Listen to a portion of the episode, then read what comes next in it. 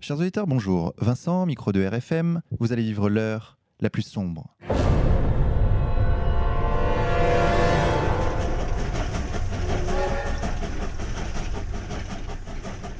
Chers auditeurs, pour cette 83e émission, nous avons l'honneur de recevoir le professeur Joyeux. Professeur, bonjour à vous. Bonjour. Monsieur Joyeux, vous êtes professeur honoraire de la faculté de médecine de l'Université de Montpellier. Vous êtes chirurgien cancérologue, mais également conférencier, écrivain. Vous avez écrit de nombreux ouvrages, dont beaucoup à destination du grand public. Par exemple, Guérir enfin du cancer, oser dire quand et comment, Changer d'alimentation, La pilule contraceptive, danger alternative, Vaccin, comment s'y retrouver, et bien d'autres ouvrages, tous édités aux éditions du Rocher. Professeur, vous êtes ce qu'on appelle aujourd'hui un lanceur d'alerte. Vous avez notamment dénoncé le scandale de la rupture des stocks de vaccins DTP. Nous allons revenir sur tout cela, chers auditeurs. Mais sachez que nous sommes également accompagnés de l'épouse du professeur Joyeux, Christine Bouguet-Joyeux. Bonjour à vous. Bonjour. Christine, vous étiez juriste, puis vous vous êtes convertie au nutritionnisme. Vous avez écrit des livres pour adultes et pour enfants sur le lien entre nutrition et santé. Nous allons parler de tous ces sujets, chers auditeurs. Vous êtes à l'écoute de l'heure la plus sombre sur ERFM. Professeur Joyeux, selon vous, les Français sont-ils en bonne santé? Ils devraient être en bonne santé parce que nous avons tout ce qu'il faut pour cela. Mais il y a des personnes qui sont des calculateurs et qui considèrent qu'il faut que nous arrivions tous à prendre quand même un petit cachet parce que vous avez un peu d'anxiété, parce que vous avez un petit état dépressif à la suite de ceci ou de cela. Dans le monde moderne, il y en a beaucoup. Ou bien parce que vous avez un peu d'hypertension, ou bien parce que vous avez un peu de cholestérol, ou bien parce que vous avez un taux de ceci ou de cela. Bon, bref, euh, on est dans un système aujourd'hui où le monde de la santé se réduit à des traitements, à des diagnostics, à des scanners, à des IRM, à des ponctions, à des prises de sang. Et je pense que là, c'est excessif. C'est excessif pourquoi? Parce que euh, on ne euh, touche pas suffisamment, on n'informe pas assez pour la prévention. Et je suis très heureux de me rendre compte que la nouvelle ministre met un grand axe sur la prévention. Bon, ça c'est bien. Alors que la précédente, ça a été euh, vraiment absolument catastrophique.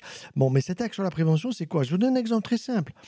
on a proposé à 10 millions de personnes de plus de 65 ans d'être vaccinées contre la grippe. Il y a 1,5 million à 2 millions maximum de personnes qui en ont besoin. Les autres, on le leur offre, le vaccin. Il est à près de 6 euros, mais il faut que ces 6 euros, on les garde pour ceux qui en ont besoin. En particulier, qu'il des, des, gens en mauvaise santé, des réfugiés qui arrivent et qui peuvent transmettre des maladies, etc.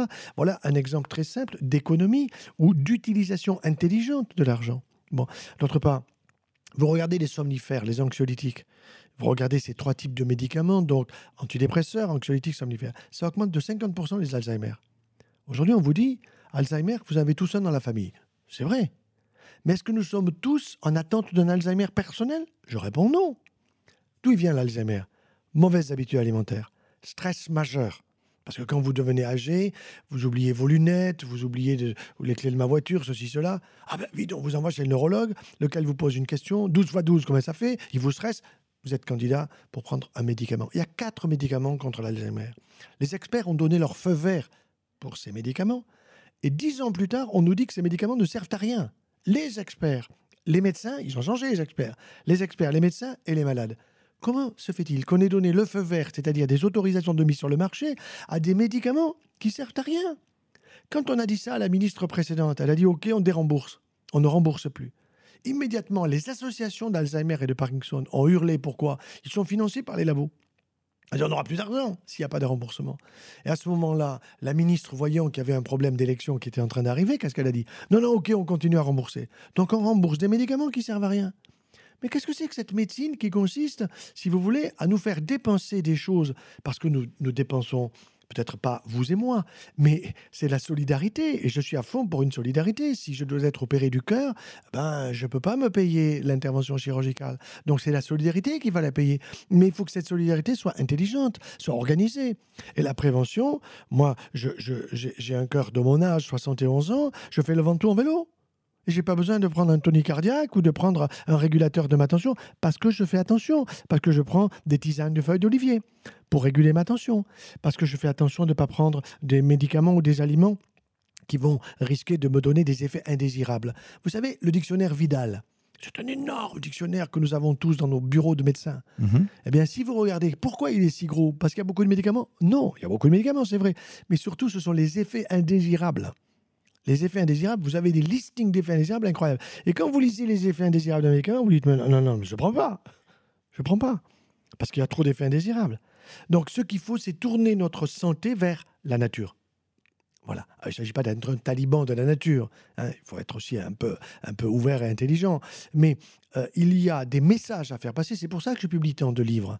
Parce que je veux faire passer des messages que je n'ai pas accès aux grands, grands, grands médias, qui fait que quand vous passez dans un grand média, ben, vous avez des millions de gens qui vous écoutent et qui vont se dire, tiens, mais celui-là, il ne dit pas comme les autres. Hmm. Ah tiens, pourquoi, pourquoi il ne dit pas comme les autres? Ben Parce qu'il n'est pas lié au lobby des produits laitiers, au lobby de l'empire vaccinal, au lobby de, tel ou tel médicament, euh, comme euh, certains collègues qui passent à la télé euh, matin, midi et soir, et qui ont monté un système de transmission qui est lié au laboratoire, directement lié au laboratoire. Mais c'est pas dit. Alors, justement, parmi ces comportements qu'on pourrait changer pour euh, ne pas tomber malade, Qu'on va changer, il y a les comportements alimentaires. Et là, je me tourne vers vous, euh, Christine Bouguejoyeux. Qu'est-ce qu'on peut faire au quotidien pour euh, améliorer nos chances de ne pas avoir le cancer, si je puis dire? Ah ah. Bah, c'est le. D'abord, il y a le choix des aliments et la façon de les préparer. Le choix des aliments, c'est du frais, du saison, du proximité et du bio. Si possible, du bio. Pourquoi du bio? Bah, Parce qu'on sait que les pesticides, ce sont des hormones de synthèse et que l'excès d'hormones, par exemple chez les agriculteurs, ça fait des catastrophes au niveau santé. Voilà. Et euh, donc, euh, on, on fuira ces hormones de synthèse. Et puis, euh, au niveau de la préparation, eh bien, on va choisir des modes de cuisson qui préservent les qualités des aliments. Il faut avoir bien conscience que nos aliments, quand on les choisit, ils ont un capital, ils ont une cohérence nutritionnelle. Et donc, on va faire attention à cette cohérence. On sait que tout un aliment, il va avoir des vitamines, des minéraux, des, enzymes, des acides gras, etc. Et des phytohormones. Je parle d'aliments végétaux. Tout cet ensemble, c'est une cohérence. C'est fait pour être consommé ensemble. Donc, on va faire attention à pas éplucher. Si c'est possible, on va pas enlever la peau. Parce que la peau représente d'autres nu- nutriments et parfois plus, par exemple la pomme de terre, beaucoup plus que euh, la chair. Voilà. Alors, cette cohérence nutritionnelle, donc, on va essayer aussi de la respecter parce qu'elle constitue l'identité et le, euh, trésor que les aliments vont nous apporter. Donc, on va essayer de euh, la conserver au frais à l'obscurité, puisque les modes de conservation ben, qui euh, sont, faits pour éviter les détériorations dues à la lumière, dues au temps de conservation, dues à la chaleur. Voilà. Et euh, on va essayer aussi de les transformer le moins possible par la, par la cuisson. Alors c'est là qu'on découvre beaucoup de choses. Par exemple, euh, les Chinois, les Chinois ont euh, une science multimillénaire sur la santé. Et le mode de cuisson qui prédomine chez eux quand on parle de santé, c'est la vapeur douce, c'est le système du couscoussier. Voilà. Et ça, ils le savent et continuent à l'utiliser. Alors peut-être pas tous les jours, pas tout le temps, mais ils ont aussi cette notion de, cette, de la cuisson qui doit être très courte. Parce que plus c'est long, même, vous savez, la chaîne du chaud, c'est 63 degrés pendant des heures. Ça détruit tout. C'est pire que la cocotte minute. Donc, un temps de cuisson très court. Et une exposition très courte. Donc, on va couper en petits morceaux. Parce que si on laisse entier, eh bien, on va chauffer, il va falloir plus de temps. Mais la périphérie va être trop cuite, l'intérieur va être pas assez cuit. Ou bien, quand vous cuisez à la vapeur, si vous mettez une courgette entière ou une aubergine entière, vous, surveillez le temps de cuisson, vous vérifiez avec un couteau, vous dites, bon, c'est bon, je la sors. Vous la laissez là, et devant vous, elle va se rétrécir, se réduire, se friper et changer de couleur. Changement de couleur, perte de vitamines. Voilà. Et qu'est-ce qui s'est passé? Eh bien, c'est que comme la vapeur pénètre à l'intérieur, si, si c'est pas fractionné en petits morceaux, ça va continuer à cuire. Et la vapeur, elle a aussi une qualité extraordinaire, c'est qu'elle fait transpirer. C'est pour ça qu'on va dans un hammam. C'est pour transpirer, pour évacuer nous-mêmes des toxines. On sait que la transpiration nous fait nettoyer notre organisme. Eh bien, la vapeur douce va nettoyer les végétaux des toxiques, des pesticides, des conservateurs, des antioxydants, etc. Donc, végétaux ou la tranche de jambon du supermarché. elle ne sent pas très bon, elle a une odeur un peu acide. Vous la mettez dans le cuit vapeur pendant quelques, quelques 30 secondes, 40 secondes. Vous la ressortez, elle dégouline et elle sent le jambon à l'os. Elle a évacué tout ce qui n'était pas bon. C'est quand même intéressant. Alors, professeur, je me retourne vers vous. Que pensez de tous ces, mouvements qu'on voit apparaître sur Internet, le crudivorisme, les véganes, euh, les euh, frugivoristes également? Qu'est-ce que vous pensez de toutes ces, de toutes ces chapelles, en quelque sorte Vous savez, quand vous avez des excès dans un sens, vous avez automatiquement le balancier qui va de l'autre côté. Et là, il y a des excès. Le, véganisme ou les véganes euh, ou les frugivores, ceux qui disent moi je mange des fruits et rien d'autre, c'est une erreur. Bon, cependant, quand vous partez d'une personne qui est au régime, on va simplifier, du McDo, bon, et qui tout d'un coup prend conscience que ça ne va pas parce que sa santé, etc., il, il paye la facture, et qui se dit, je passe au vegan. Moi, je ne vais pas l'accuser, cette personne, parce qu'il va rester une année vegan. Pendant une année, il a des réserves dans son foie, dans son gras, dans ses muscles, il a des réserves. Bon. Donc pendant une année, ça va bien se passer. Au bout d'une année, la fatigue va arriver va arriver. Pourquoi? Parce qu'il n'y aura pas assez de vitamine D, il n'y aura pas assez de vitamine A, il n'y aura pas assez de fer, il n'y aura pas assez des produits que les animaux peuvent nous apporter. Par exemple, un produit animal excellent pour la santé, c'est l'œuf. L'œuf de la poule, c'est un œuf où vous avez le jaune qui doit être liquide et le blanc à peine pris, qui va vous donner de l'excellent cholestérol, qui va donner une excellente albumine. Et là, bah, au bout d'un an, vous avez le vegan qui va se remettre à prendre un œuf à la coque au petit déjeuner. Ça y est. Donc, il ne s'agit pas de culpabiliser ces gens-là, il s'agit de leur dire, écoutez, vous êtes sur un chemin de changement. Voilà. Et ce chemin de changement, bon, je vous le respecte, je vous respecte, mais sachez que, sachez que vous allez avoir un taux de cholestérol qui va baisser. Ah, vous êtes content parce qu'il était trop élevé. Oui, d'accord. Mais votre cholestérol, il est nécessaire. Votre foie en fabrique la moitié. L'autre moitié, c'est ce qui vient de l'alimentation. Mais vous en avez besoin pour faire vos hormones du stress, vos hormones gonades, c'est-à-dire ovaire pour madame, testicule pour monsieur. Mais vous en avez besoin aussi pour des hormones qui sont celles de la régulation de la veille et du sommeil. Nous avons un petit bouton là-haut dans notre cerveau qui est au niveau d'une glande magnifique que Descartes avait vu en disant euh, euh, c'est la zone de l'âme et de l'humeur. Il s'était trompé, mais ce n'était pas sa faute. Il ne pouvait pas le savoir. Depuis, on a dosé la mélatonine, on a dosé une deuxième hormone, le 6-méthoxyrmalin en 1961. Et puis l'un de mes collègues, je vais donner beaucoup de conférences sur Paris avec lui, le professeur Fourtillon, a découvert l'hormone du sommeil qu'il a appelée la valentonine que sa petite fille à ce moment-là est née, s'appelait Valentine. Bon, alors ce qui est intéressant, c'est qu'il a trouvé, si vous voulez, ce qui fait que quand vous dormez, vos paupières se ferment. Quand vous êtes éveillé, nous nous regardons tous les deux, eh bien, vous n'êtes pas en train de calculer pour que vos paupières régulièrement euh, nettoient la, vitre de votre cornée. Bon. D'autre part, vous n'êtes pas en train de vous dire, hé mon cœur, il faut que tu, que tu fasses le boulot, là, toutes les secondes, que tu envoies du sang dans tes pieds. Vous respirez tranquillement, sans dire à votre poumon, et n'oublie pas d'aller prendre l'oxygène dans la pièce où nous sommes. Bon. Par contre, quand vous dormez, un, votre tension baisse. 2. Vos paupières s'affaissent. 3. Votre température corporelle s'affaisse. Vous avez besoin d'une couverture, d'un drap, etc. Bon, donc la régulation de la veille et du sommeil est une découverte absolument monumentale qui va nous aider à réconcilier les Français et les autres, à les réconcilier avec leur propre capital de santé voyez, nous avons un capital de santé exactement comme quelqu'un qui dit Moi, j'ai un capital à la banque ou j'ai une bagnole magnifique et je, je, nettoie ma voiture, je fais attention, mon capital, j'essaye qu'il soit rentable, etc. D'accord. Mais ton plus grand capital, c'est ton, ta santé, qui n'est pas que celle du corps, mais celle de ton esprit, celle de ton cœur affectif et celle aussi d'une partie plus profonde de ton être qui n'est pas sous notre bistouri de chirurgien. Vous ne trouvez pas l'âme sous, le bistouri d'un chirurgien, mais qui est la partie de l'invisible, qui est un élément, et j'aime beaucoup, je crois, le terme de votre radio, c'est, j'ai entendu, il y a réconciliation dans, votre radio, c'est ça?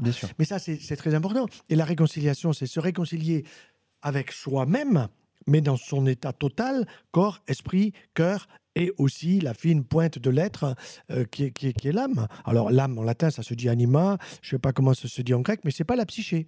La psyché, c'est je réfléchis. Et, et l'âme, c'est le souffle, disent les Hébreux, je ne sais pas comment ils le disent, roi, je crois. Bon, mais mais tout ça, c'est l'être humain dans son entier. voyez Nous ne sommes pas qu'un corps, nous ne sommes pas qu'un esprit, nous ne sommes pas qu'une partie de nous-mêmes, nous sommes un être dans sa globalité, et ça, c'est fabuleux. Et la nutrition joue un rôle essentiel, puisque si vous ne prenez pas les bonnes choses dans votre palais des saveurs, votre immunité elle se situe dans votre abdomen. Or, dans votre abdomen, 80% de votre immunité, elle dépend de ce que vous allez mettre à l'entrée, que j'appelle palais des saveurs. Un palais des saveurs. Formidable. Alors, professeur, qu'est-ce que la nutrition artificielle? Ah ben C'est très simple. Vous savez, euh, lorsque j'étais jeune chirurgien, euh, nous étions, j'étais cancérologue, et je voyais qu'il y avait des malades qu'on ne pouvait pas opérer parce qu'ils étaient dans des états de nutrition épouvantables, et donc l'anesthésiste disait euh, contre-indication. Et ils avaient raison. Bon. Et donc, c'était des gens qui étaient extrêmement dénutris. On dit cachectiques, n'est-ce pas? Mhm. Bon. Et donc, ils ne pouvaient pas supporter une intervention chirurgicale. Donc, qu'est-ce qu'il a fallu faire? Comme ils ne pouvaient pas s'alimenter, ces personnes, parce qu'ils n'avaient pas faim, parce qu'ils avaient des obstructions sur le tube digestif, j'ai mis au point des techniques de nutrition artificielle. Ça a été ma thèse de 1972. Vous voyez, siècle dernier, vous étiez pas né. Et qui s'est appelée l'intestin artificiel. L'intestin artificiel. Ou nutrition artificielle. Ça consistait simplement à chanter le tube digestif qui marche pas et à mettre un petit cathéter, un petit tuyau directement, stérilement au niveau du cœur, dans une oreillette, et d'injecter là au goutte à goutte 24 heures sur 24, les 24 nutriments que vous prenez tous les jours sans vous en rendre compte entre le petit déjeuner, le repas de midi et le repas du soir. Bon, alors c'est sûr que là, vous n'avez pas le goût, mais vous remontez le patient, vous le refaire prendre du poids, de la force, son moral est meilleur, et là, vous pouvez intervenir chirurgicalement et éventuellement le sauver ou prolonger sa vie dans de meilleures conditions. Les Américains, quand je suis allé présenter ça à Chicago, à Texas, un peu partout, ils ont appelé ça le all-in-one. C'est assez amusant parce que nous, Français, on n'y avait pas pensé. Le all-in-one, c'est-à-dire le tout en un. Le tout, les 24 nutriments, en un, une poche nutritive dans laquelle vous avez tous les éléments de votre nutrition.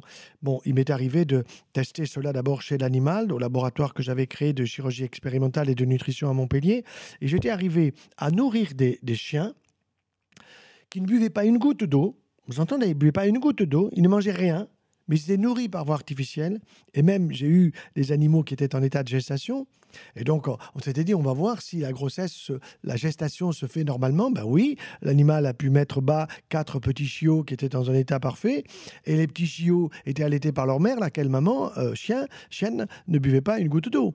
Bon, et donc, on a montré que cette nutrition artificielle peut véritablement remplacer votre tube digestif. voyez? Et pourtant, par ailleurs, vous vous hmm, montrez l'importance de la mastication. Ah ben oui, mais alors là, vous avez raison, mais le problème, c'est que ces malades atteints de cancer, un, ils n'avaient pas la force de mastiquer, deux, ils avaient des obstacles sur le tube digestif, donc il faut chanter tout ça pour les aider, par une intervention chirurgicale, à remettre les hmm. choses en circuit. Voilà, c'est aussi simple que ça. Donc, lorsqu'on est en bonne santé, inutile de se nourrir par des petites capsules. Je sais que ça existe. Absurde. Vous voyez, c'est absurde. absurde. Les compléments alimentaires sous forme de capsules. Vous savez, à l'époque, je me souviens quand j'étais jeune, on, avait, on nous avait fait passer comme message qu'un jour, on aurait comme repas une pilule euh, qui vous donnerait tout. Hein, il y aurait les protéines, c'est une connerie son nom. Euh, le créateur nous a fait avec un palais des saveurs pour que nous partagions un repas de manière sympathique, que nous nous régalions, qu'un verre de vin il passe de la joue droite à la joue gauche et que le morceau de fruits, de légumes ou de poissons, nous puissions nous en régaler. C'est pour notre bonheur. Alors, Christine Bouguet-Joyeux, le repas idéal, c'est quoi?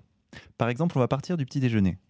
Oui, alors euh, le petit déjeuner, ben, je l'ai détaillé particulièrement dans mon livre pour les enfants. Euh, il faut quand même un petit déjeuner bien structuré. Qu'est-ce qu'on va y mettre? On va y mettre une boisson. Alors la boisson, on va euh, focaliser un petit peu, se focaliser un peu sur le lait qui euh, crée à l'heure actuelle beaucoup de problèmes pour un tas de raisons et euh, qui, euh, autant euh, il est nécessaire pour des tout petits qui n'ont pas de dents et qui ont un système digestif qui est encore adapté, autant il n'est plus nécessaire pour des, grands ou des adultes. Voilà. Donc on va préconiser une boisson chaude ou froide en fonction de la saison. Ça peut être un jus de fruits pressé, jamais un, jus de fruits non frais. Hein. Quand je dis non frais, ça veut dire un jus de fruits euh, en bouteille ou en canette ou en, pack. Hein. Ça sera toujours un fruit pressé. Ça peut être à la main, dans le cas des agrumes, ça peut être euh, avec un extracteur de jus, mais il faut qu'il soit fraîchement pressé. Pourquoi Ça être avec les dents aussi. Hein Alors pourquoi, Eh bien, d'abord parce que euh, qu'est-ce qu'on attend de ce jus de fruits On attend euh, un apport de vitamines en particulier, mais aussi de minéraux, de euh, tous les nutriments qu'il contient. Et ces nutriments, eh bien, si on le presse la veille déjà, ils vont être oxydés, donc les vitamines vont être partiellement détruites. ou bien il est en bouteille conditionnée et il a été stérilisé, donc il est stérile, il n'apporte plus rien c'est plus biodisponible. Cette notion de biodisponibilité est essentielle. Alors on va euh, récupérer quelques bribes, mais on va pas être en mesure avec notre système digestif d'en tirer tout le bénéfice, de l'assimiler et d'utiliser tout ce qu'il est censé nous apporter. Voilà. Euh, par contre, on peut utiliser des boissons euh, qui apportent beaucoup, par exemple un bon cacao. Hein, ça, c'est fabuleux. Ça apporte énormément de choses. Il n'y a pas besoin de mettre du lait. Ou on peut y ajouter un peu de poudre de, lait d'amande ou de noisette ou de châtaigne, sachant que les laits végétaux sont intéressants pour leurs apports, en particulier minéraux et en acides gras, mais euh, ou les vitamines du groupe B en particulier pour le système nerveux. Mais euh, si euh, s'ils sont comment dire s'ils ils sont euh, transformés, euh, c'est pareil. Voilà. Donc, euh, si ils sont, par exemple, en pack, que vous achetez en supermarché, vous, vous regardez de près la composition et déjà vous voyez qu'il y a des additifs. On ajoute des sucres, sirop de glucose, sirop de blé ou autres additifs. On y ajoute des conservateurs. On y ajoute, qu'est-ce qu'il y a encore? Des épaississants pour qu'il soit plus, plus doux, plus agréable à boire, plus, voilà, plus satisfaisant. Ce qui va vous amener à en reprendre. C'est toujours. Voilà. C'est le but. C'est le, but. C'est le but. Et sachant que comme c'est euh, conservé, eh bien, ça n'a plus les qualités nutritionnelles euh, qui, qui vont bien. Alors, au niveau de, de ce qu'on va manger, eh bien, on va manger, euh, on va faire attention au gluten parce qu'il y a de plus en plus de sensibilité au gluten. Alors, soit ce sera des, pains avec euh, des céréales qui ne seront pas forcément du blé, ou si c'est du blé, ça sera du blé complet mais bio puisque euh, l'enveloppe du blé récupère tous les pesticides. Donc, on va aller vers le bio. Donc, du complet bio. Voilà. Euh, si c'est des pains avec multicéréales, comme on dit, avec des graines, euh, des, quelques fruits secs, etc., c'est encore mieux. C'est plus nutrition, nutritionnel, plus riche en nutriments. Et euh, on va, ben, si on va tartiner, on va pas rajouter du sucre ou alors un bon miel sans excès, un bon miel qui n'a pas été chauffé mais on va, euh, on va pouvoir mettre, par exemple, des purées d'amandes ou de noisettes ou de sésame, deux fois moins cher et très hein. intéressant, mais pas du Nutella. Par contre, si on veut se faire une crème à tartiner euh, maison avec un bon chocolat bien noir, euh, euh, de la purée de noisettes, un corps gras intéressant qui s'appelle l'huile d'olive, par exemple, et puis un peu de miel dedans, puis de la cannelle, ben ça, on peut le faire. Je donne la recette dans mon livre pour les enfants. D'accord. Avec ma mini, je cuisine en chantant pour ma santé. Voilà, je donne et pas de beurre. Donc pas de beurre. Ben, le beurre, c'est un, c'est une graisse saturée. Donc mmh. si on met du beurre, ça sera très peu et un beurre euh, de bonne qualité, de préférence bio. D'accord. Voilà, mais pas, euh, euh, pas des beurres de, de, de basse qualité. Il faut éviter. Ok. Et donc, pour le déjeuner, parce qu'il y a cette question qui se pose, qui est le ratio entre viande, légumes. Oui. Alors, j'oublie de dire qu'on peut mettre un œuf à la coque le matin. Ah. Hein 3 minutes, 4 minutes à la vapeur douce. Ça se fait très bien. 4 minutes. Hein. 4 minutes à la vapeur douce. Et donc, euh, l'œuf à la coque va apporter euh, une ration de protéines de bonne qualité, euh, puis toute la richesse du, jaune d'œuf, avec vitamines, minéraux, acides gras, etc. Voilà. Alors, à midi, à midi, on est souvent très occupé, donc on peut faire un repas un peu rapide. on, peut manger, on peut manger un poisson ou une viande, ça c'est oui. les protéines, c'est plutôt le matin et à midi. Et puis accompagner, euh, non, pas de frites. Les frites, c'est du sucre et du gras. Mhm. Hein. Euh, les, les, féculents très cuits, les farineux, tout ça, c'est pas bon euh, parce que ça fait, ça fait du sucre. Et donc, ça nuit à l'assimilation des, protéines et des, et des, bons nutriments de la viande. La viande, on va en prendre peu. On a besoin de prendre 200 grammes. 100 hein. grammes suffisent largement et on va pas trop la cuire parce que si on cuit trop les protéines animales, eh ben on en fait aussi euh, des, protéines glyquées qui vont euh, mettre en, déséquilibre la glycémie et qui vont avoir euh, un effet de surpoids comme tout ce qui est transformé en sucre. Hein. C'est avec le sucre qu'on fabrique du gras. Voilà. Euh, donc un repas euh, sain avec euh, des crudités pour commencer, des fruits pour finir, une bonne viande accompagnée de légumes pas trop, pas trop cuits. voilà, ça suffit largement. Et puis comme condiment, bah, ça sera l'huile d'olive, du sel gris. C'est complet le sel gris, hein. donc c'est moins déséquilibrant que du sel classique. Et ensuite, ben, le soir, on va faire un, dîner, un repas qui sera léger qui sera léger. Alors, le repas de midi, on va, le proportionner à nos besoins aussi. Un adolescent a besoin de plus en protéines qu'un adulte. Et euh, euh, par contre, le soir, euh, il faut éviter de manger des protéines animales parce que ça va gêner le sommeil. Voilà, les protéines sont consommatrices d'énergie, donc elles perturbent le sommeil. On va par contre appuyer sur des légumes cuit, bien sûr, et euh, sur euh, des salades de toutes sortes. Euh, on peut les agrémenter de quelques fruits secs. on peut, voilà.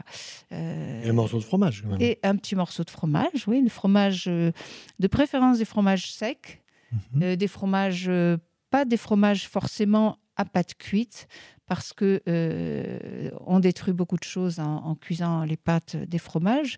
Donc les fromages au lait cru, mais vieillis. Euh, un fromage vieilli, c'est un fromage qui, euh, qui s'éloigne, par exemple, de, de la brucellose.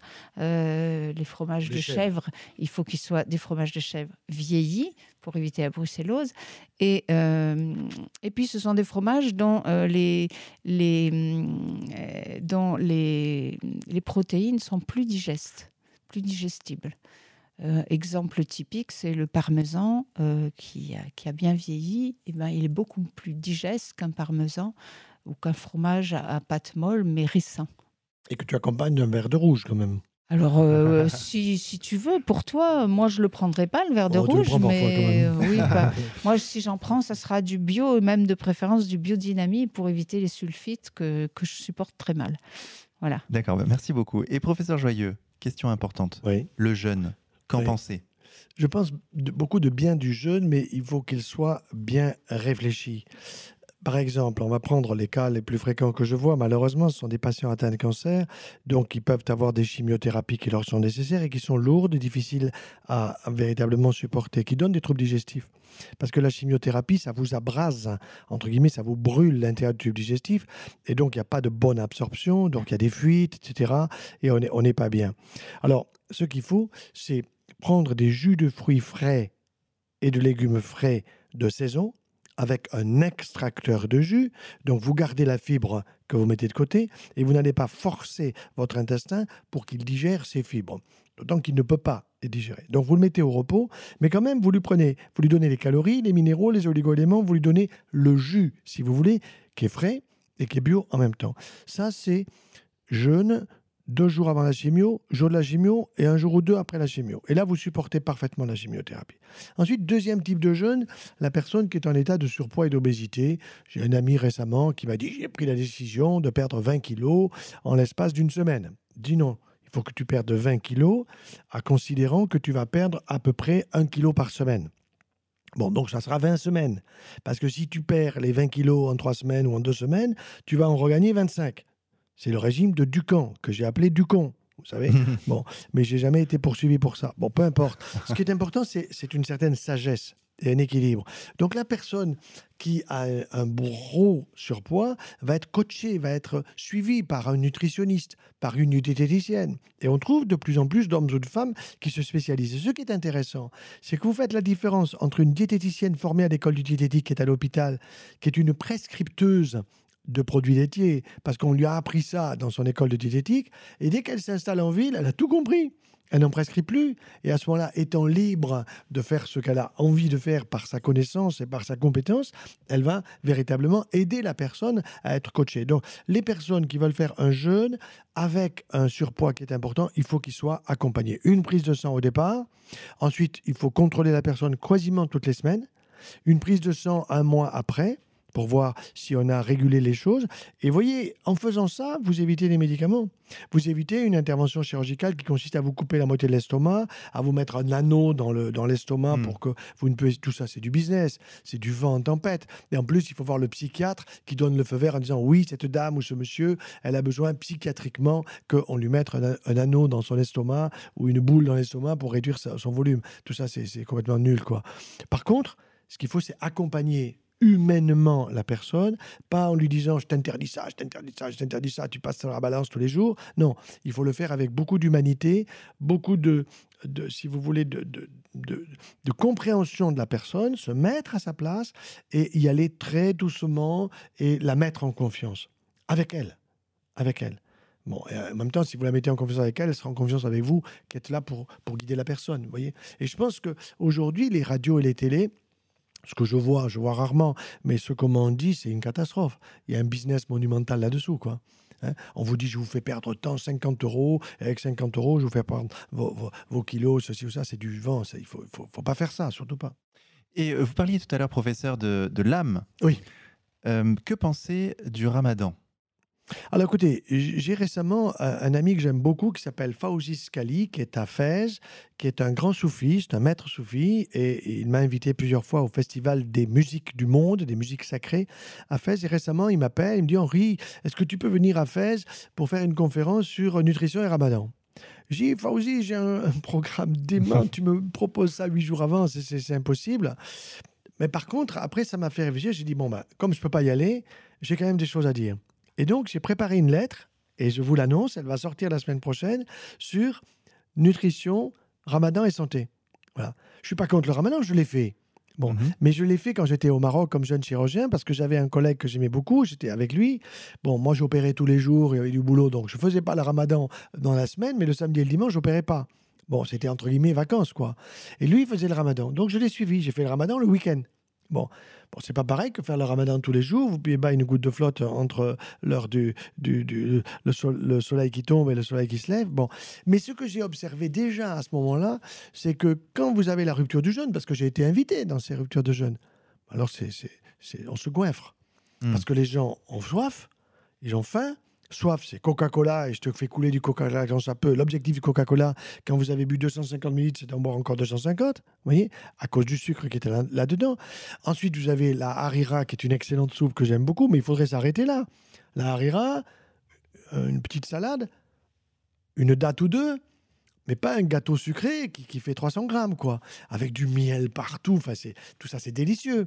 Mais les gens, moi j'ai fait des calculs avec et d'autres collègues l'ont fait aussi.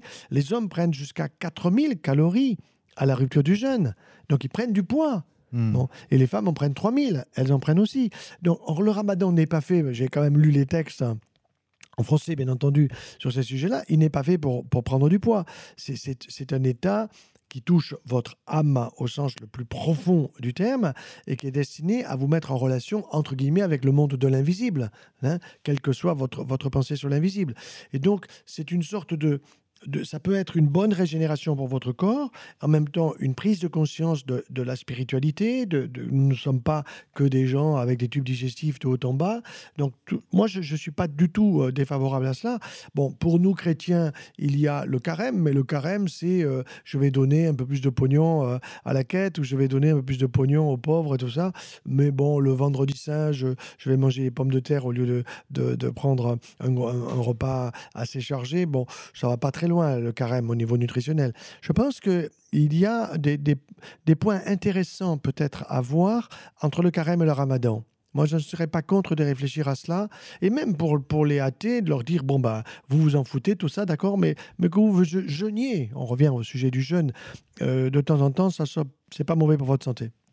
Christine Bouguet-Joyeux, le problème de tous ces gens qui se nourrissent mal n'est-il pas fondamentalement à partir de l'éducation? Est-ce que le problème n'est pas le fait que lorsqu'on est enfant, on ne nous apprend pas à bien se nourrir à l'école? Alors ça, c'est une bonne question qui, soulève un problème euh, qui est l'éducation et l'affectivité.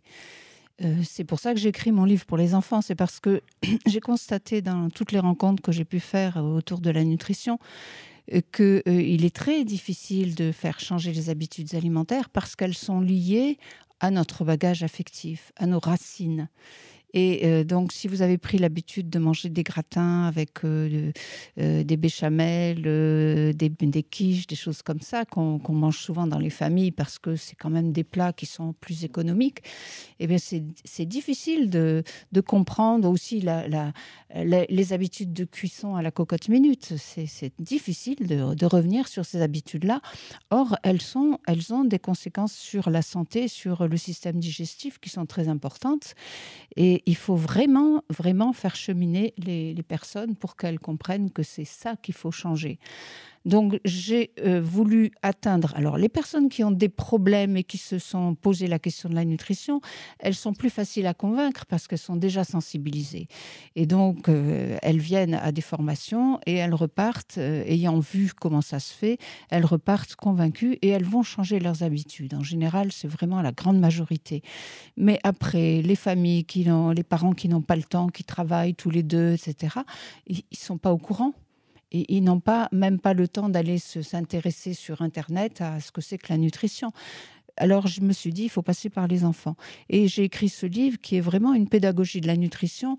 Euh, pour les enfants, oui, mais pas que, parce que quand vous voulez euh, faire comprendre des choses à un enfant, il faut être très vrai, très court et très complet. Et donc, vous simplifiez tellement le discours qu'il peut atteindre n'importe qui. Et vous y mettez des petits personnages, comme j'ai fait, des chansons, des comptines, un petit clin d'œil, euh, des, notions qui vont réveiller l'affectif. Et là, vous touchez aussi les adultes. Et j'ai souvent, à la fin des conférences euh, qu'on donne en général ensemble, des personnes qui, qui sont euh, des gens un peu timides, un peu à problème, et qui viennent me faire signer le livre. Je dis, c'est pour qui? C'est pour moi. C'est marrant parce qu'ils disent pas le prénom, ils disent c'est pour moi. Je dis mais oui, mais comment vous vous appelez? Mais là, j'ai touché vraiment mon but et je suis très contente parce que je sais que ce livre, ils, ont tout. Ils ont toutes les notions nutritionnelles simplifiées, faciles à comprendre. Ils ont des petites recettes faciles à faire et ils ont tous les moyens de changer de leurs habitudes alimentaires. Alors, je peux revenir sur le jeûne parce que pour moi, le jeûne, c'est quelque chose qui est euh, euh, pas facile toujours. Vous, vous, voulez faire changer des habitudes alimentaires à des personnes qui sont souvent en addiction au sucre parce qu'ils cuisent trop et parce qu'ils mangent trop de, choses dans un engrenage euh, qui est très affectif. Hein. Souvent, on compense des problèmes affectifs par la bouche, eh bien, il faut leur donner le moyen de changer euh, sans être obligé de se priver. C'est pour ça que je leur conseille euh, d'aller vers plutôt des, salades, des, des, légumes en crudité, euh, pour deux raisons. Parce que ce qui est cru, c'est consommateur d'énergie à la digestion, alors que ce qui est trop cuit, ça, apporte du sucre. Donc on, va grossir. Et là, on va au contraire consommer de l'énergie. Donc c'est mieux parce qu'on ne se prive pas. Euh, on n'est pas en carence de vitamines. Au contraire, on va s'enrichir en vitamines, donc ça va aider, et en minéraux, ça va aider à récupérer un peu de santé.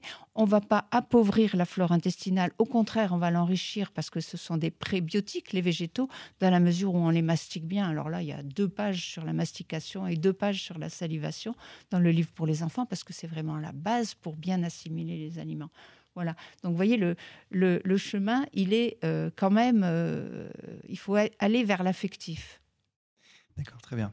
Alors, Professeur Joyeux, la, nutrition n'est pas le seul domaine que vous abordez. En réalité, vous abordez des domaines très divers, très variés. Tout à fait. Et, parmi ceux-ci, il y a la vaccination. Oui. Alors sur Internet, on voit beaucoup de choses, on lit beaucoup de choses sur la, sur la vaccination. Beaucoup de gens doutent et se posent beaucoup de questions. Oui. Est-ce que vous pouvez nous faire le point sur ça? Alors, c'est très simple. J'ai représenté les familles de toute la France pendant une bonne douzaine d'années et peu avant que je quitte ces responsabilités, j'ai été contacté par des familles qui m'ont dit on ne trouve plus le vaccin euh, obligatoire, le seul vaccin avant 18 mois qui s'appelle diphtérie, tétanos, polio ou DTP. Oh, ben, j'ai dit changer de pharmacie et aller en voir une autre. Bon. Puis je suis allé voir moi-même, mon épouse est allée voir, effectivement, je me suis rendu compte qu'il y avait une rupture de stock. Alors j'ai analysé pourquoi il y a une rupture de stock. Et je me suis rendu compte que c'était une véritable arnaque.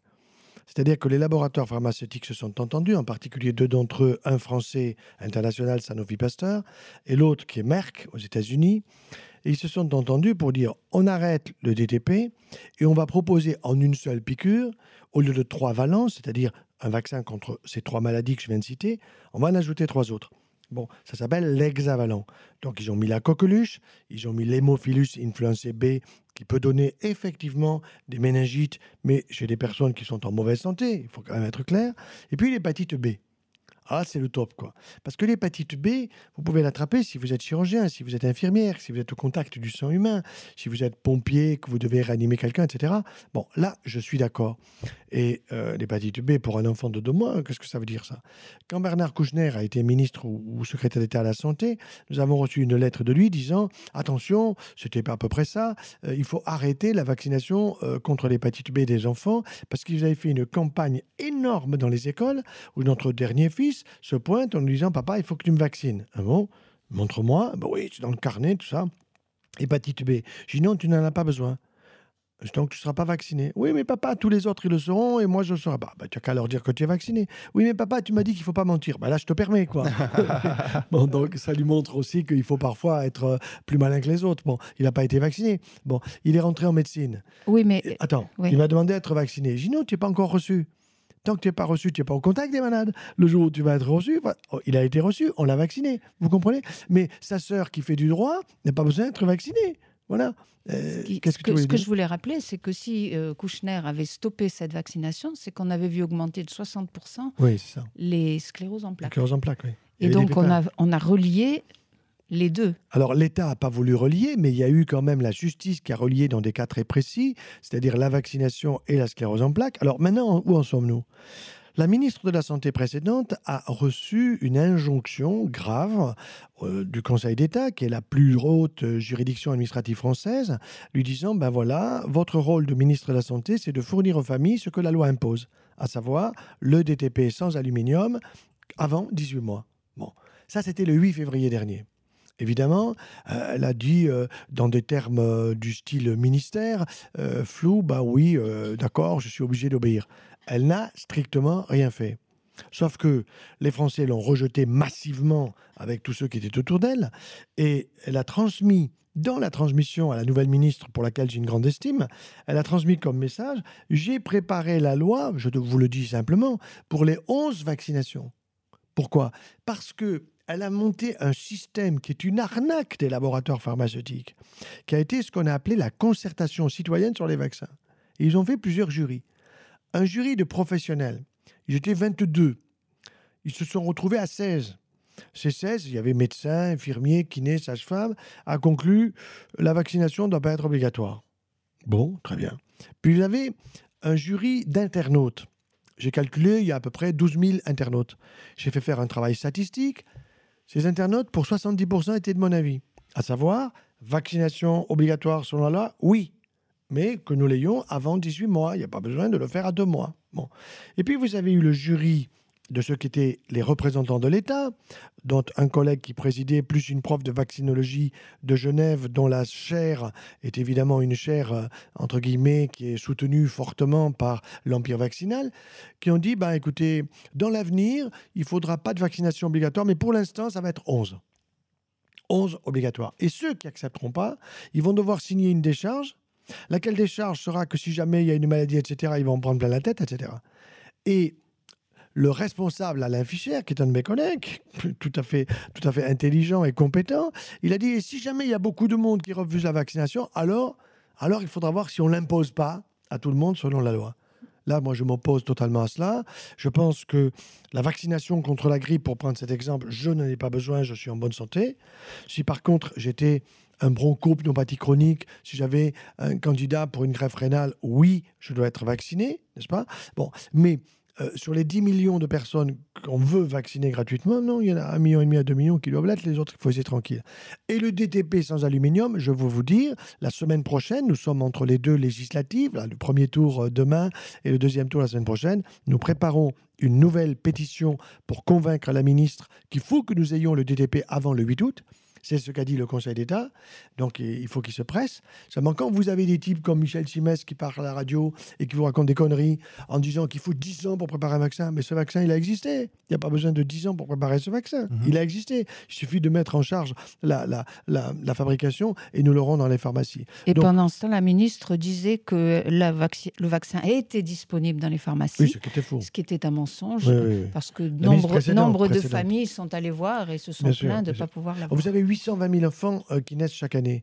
Donc vous avez un potentiel de 820 000 enfants. Alors vous comprenez, si vous vaccinez 820 000 enfants à 49 euros chaque année, c'est pas la même chose que vacciner 820 000 enfants à 6 euros. Vous me suivez? Tout n'est pas Voilà. remboursé d'ailleurs. Si normalement, enfin, normalement, les 6 euros étaient remboursés. Oui, les 6 Oui, euros. les 49, on ne sait pas Ça trop. Enfin, fait- c'est plus, ça c'est plus fait compliqué. 43 euros de plus. C'est plus compliqué. De toute façon, quand par exemple Mme Bachelot, pour être clair, a acheté 94 millions de doses à 67 millions de Français, je ne sais pas si elle s'est vraiment comptée. Hein. Bon, il y a eu 8 millions de, Français qui ont été vaccinés. Où sont passés les 94 millions moins 8 millions? On nous a dit qu'on les avait vendus aux Égyptiens. J'aime beaucoup l'Égypte et les Égyptiens, mais je voudrais qu'on me montre la facture, qui c'est qui a payé, où sont passés ces vaccins. Pour la grippe? Hein, c'est ça C'était La le... grippe aviaire, oui. grippe aviaire. Ouais, ouais, ouais. Où on nous a fait peur, on allait tous Oui, mourir en regardant les oiseaux, souvenez-vous. Mhm.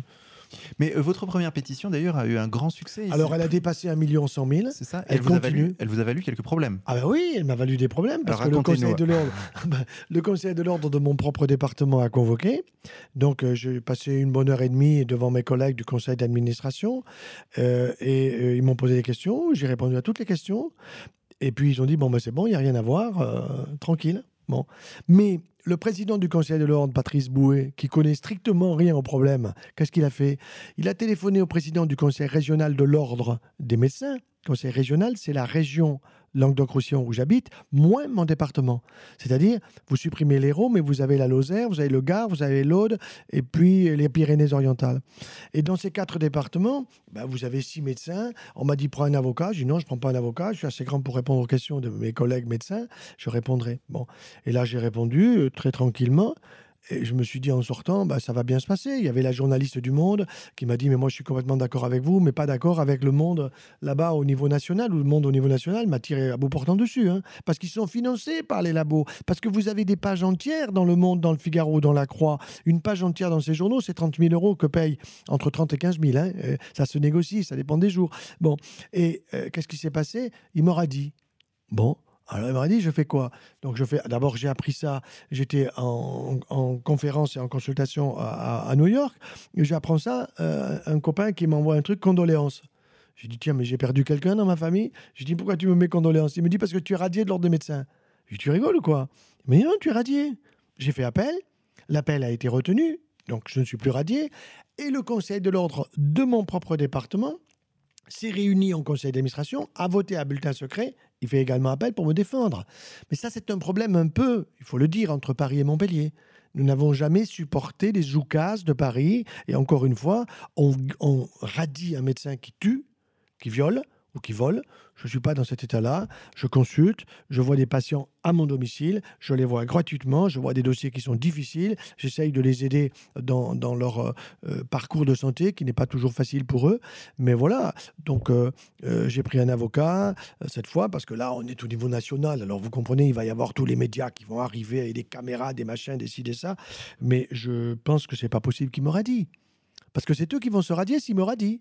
Parce que je ne me laisserai pas faire. J'irai au Conseil d'État, j'irai au, au niveau de la Cour européenne des droits de l'homme, je me défendrai jusqu'au bout, croyez-moi.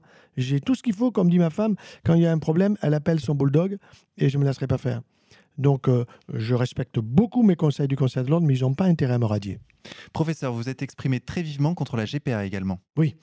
Alors, c'est très simple. Si vous voulez, la GPA, bon, euh, avec mon épouse, nous avons eu six enfants, nous savons ce que c'est qu'un enfant. Imaginez que la GPA, j'ai vu des personnes qui voulaient avoir des enfants qui ne pouvaient pas en avoir. Et puis, heureusement, la médecine a fait des progrès considérables et peut aider une femme à partir euh, de la semence, entre guillemets, de son mari ou de son compagnon et à partir de ses propres ovules d'avoir un enfant. Bon, seulement, la GPA, c'est quoi? C'est la grossesse pour autrui. Vous avez une espèce de richissime, parce qu'on peut être richissime et il s'appelle Pierre Berger. Il est allé dire qu'un utérus, ça se loue comme vos bras. D'accord? C'est-à-dire que vous avez une brouette à porter avec, avec des pierres et tout ça. Bon, donc euh, on loue vos bras. Donc déjà, l'humanisation du, gars qui prend la brouette avec les pierres, euh, c'est pas terrible. Mais là, c'est pire, parce que c'est une femme qui loue son utérus. En Grèce, savez-vous qu'en Grèce, une femme qui a eu déjà au moins un enfant en bonne santé a le droit de faire une GPA, c'est-à-dire qu'on lui file 10 000 euros, elle reçoit 10 000 euros et elle fait un bébé pour une autre. Bon. Aux États-Unis, savez-vous par exemple que quand une femme a fait demander une GPA, qui se paye assez cher aux États-Unis, eh bien, elle, celle qui va recevoir l'enfant, donc qui n'a pas eu la grossesse, elle se fait hospitaliser.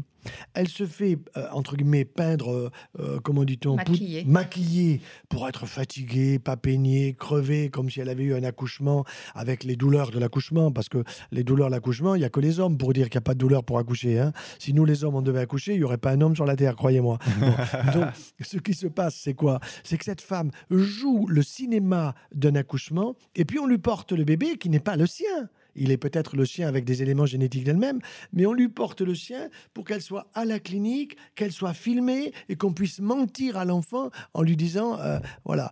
Non, alors moi je dis, l'enfant, c'est plus que jamais un être auquel on ne peut pas mentir. C'est pas possible. Et faire que l'enfant soit un doudou, c'est-à-dire soit au fond un objet d'affection, il n'en est pas question pour moi. L'enfant, nous devons de l'aider en tant que parents et le commerce à l'aider à se à grandir, à devenir euh, autonome, libre et responsable. C'est pour ça que j'ai fait aussi un livre sur l'école qui s'appelle vous allez aimer l'école, il n'est pas trop tard. Et je rejoins totalement le ministre actuel de l'Éducation nationale que je connais par ailleurs pour l'avoir rencontré quand je présidais aux familles. Et, et cet homme a une compétence remarquable. Il est passé par là. Il a 52 ou 54 ans. Il a failli être ministre déjà à l'âge de 40 ans. C'est mieux qu'on les fait mûrir. Parce que c'est comme le bon vin. hein. Et maintenant, il est un ministre qui va faire un bon travail. Il va réunir les associations de parents d'élèves en une seule. À mon avis, c'est ça qu'il faut faire. Et les syndicats pour défendre les enseignants. Il n'y a pas besoin de 50 syndicats. Un seul, ça suffit. Qu'il y ait des tendances dans les syndicats, je suis d'accord. Mais là-dessus aussi, il faut bouger, voyez. Donc tout ça, ça me passionne.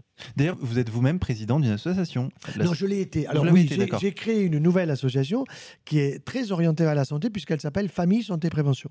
D'accord. Et on peut y accéder tout à fait gratuitement, Famille Santé Prévention. Maintenant, si les gens posent des questions de santé, ils doivent adhérer. Cet argent ne va pas à moi, mais il va à l'association pour développer les logiciels et tout le système informatique qui coûte quand même assez cher. Et donc, euh, euh, c'est pas moi qui fais Facebook. Moi, je donne le feu vert pour mettre ma phrase sur le Facebook, mais on me, le, la propose, mais je sais pas le faire. Mon épouse est beaucoup plus douée que moi dans ce domaine du numérique, et moi, j'ai pas trop le temps de, de m'en occuper. Euh, J'essaie de préparer la transmission. Voilà. D'accord, mais vous étiez engagé précisément dans une association euh, Famille de France, c'est ça Oui, hein voilà. Alors, j'étais président de Famille de France, qui est un mouvement qui est libre de toute sensibilité politique, de toute sensibilité syndicale, de toute sensibilité religieuse, de toute sensibilité, euh, je dirais, euh, je ne sais pas quoi, des, des lobbies ou autres, qui est totalement libre, mais qui dépend de l'État. En ce sens que l'État vous euh, donne, par l'intermédiaire de l'Union nationale des associations familiales, elle vous donne un budget de fonctionnement. Mais je crains que tout ça disparaisse, parce que vous avez remarqué comme moi qu'il n'y a pas de ministère ou de secrétaire d'État, de la famille, secrétaire d'État. Moi, ce que j'aurais voulu, j'avais proposé ça, c'est qu'il y ait deux secrétariats, deux, deux ministères d'État, un ministère d'État chargé de l'agriculture et de la santé, parce que l'agriculteur peut être le premier acteur de ma santé, et un ministère d'État chargé de la famille et de l'éducation, parce qu'il n'y a pas dans l'éducation nationale que l'éducation des professeurs, il y a aussi l'éducation des parents. C'est parents et enseignants ensemble, et pas parents et enseignants opposés, comme on le voit encore aujourd'hui. Très bien. On peut peut-être conclure l'émission euh, Bien sûr. maintenant, si, si ça vous dérange pas. Moi, que vous ayez quelque chose à rajouter, non Non. On aurait pu aborder, il y a énormément de Oui, sujets. mais hein, bien que sûr, abordez, on, mais- va, on va être obligé de revenir parce que c'est. Il on- va- on il va sent- falloir- il on va sent falloir. qu'ici c'est ouvert et qu'on peut parler euh, Mon Dieu. librement. Alors, voilà. Totalement ouvert. Alors, professeur Joyeux, merci beaucoup d'être passé nous Avec voir. grand plaisir. Avant de nous quitter, j'informe nos auditeurs qu'on peut retrouver toutes les informations vous concernant sur votre page professeur-joyeux.com. Oui, On y apprend que vous organisez des séjours santé et régénération d'ailleurs. exactement. En quoi ça consiste exactement? Alors, c'est pas moi qui les organise, c'est un de mes amis euh, qui est d'origine euh, docteur en pharmacie, un type assez remarquable, qui a beaucoup d'idées. Et euh, nous réunissons à peu près entre 40 et 60 personnes sur six jours. C'est dans un hameau de l'Aragon qui est absolument splendide au niveau, si vous voulez, du cadre. Il n'y a pas de monde, il n'y a pas de voiture, etc. Et pendant ce temps-là, nous formons les gens à l'alimentation. Moi, je vois tous les dossiers, parce que là, par exemple, le 18 juin, ça sera des patients atteints de cancer. Bon, donc je vois tous les dossiers, au moins une heure chaque fois. Je donne des conseils. En même temps, il y a des balades, il y a de, de la physique. On étudie le bilan biologique des, patients, un bilan bionutritionnel qui est fait pour tout le monde. On donne des conseils et ce qui me frappe, parce que ça fait maintenant 4 ans, c'est que je vois des gens que j'avais euh, dans ma tête, euh, pour lesquels je, m'étais dit aïe aïe aïe, ça va mal tourner. Eh ben, trois ans, quatre ans après, je les vois là, ils continuent. Tiens, hier, j'ai vu une dame qui m'a dit j'étais en Aragon. Effectivement, j'ai retrouvé Mm. et elle est en pleine forme. Elle m'a dit je suis tout ça à 98%. Bon, 98 ou 100%, c'est pareil. C'est déjà pas mal. Et elle m'a dit je suis en pleine forme. Bon, Mm. ben, c'est formidable, ça fait plaisir d'entendre ça, alors que ce sont des gens qui sont euh, dans des santé fragilisées. Quoi. Oui, il faut ajouter que pendant ce séjour, euh, ils, ont, ils ont un enseignement et ils ont aussi des repas qui sont préparés euh, de façon à, tu fais des menus. à leur montrer euh, qu'est-ce que c'est que de manger sainement. Et Ils ont tous des Et je leur- hein. je leur fais, pour le coup, je leur fais une démonstration de cuisson vapeur douce. Voilà. Bon, bah, très bien. J'informe par ailleurs nos auditeurs que toutes vos dates de conférences, et il y en a beaucoup, Oui. sont, sont indiquées sur votre site. Professeur, merci encore. Christine Bouguejoyeux, merci à vous également. On suivra vos conseils nutritionnels avec euh, beaucoup de, De sécurité. De sécurité, voilà, voilà. Chers auditeurs, nous allons conclure cette émission en musique sur les notes de Typhon. Son album Résistance est disponible sur le site contreculture.com. Nous allons écouter Do You Believe? Bonne écoute à tous et à la semaine prochaine.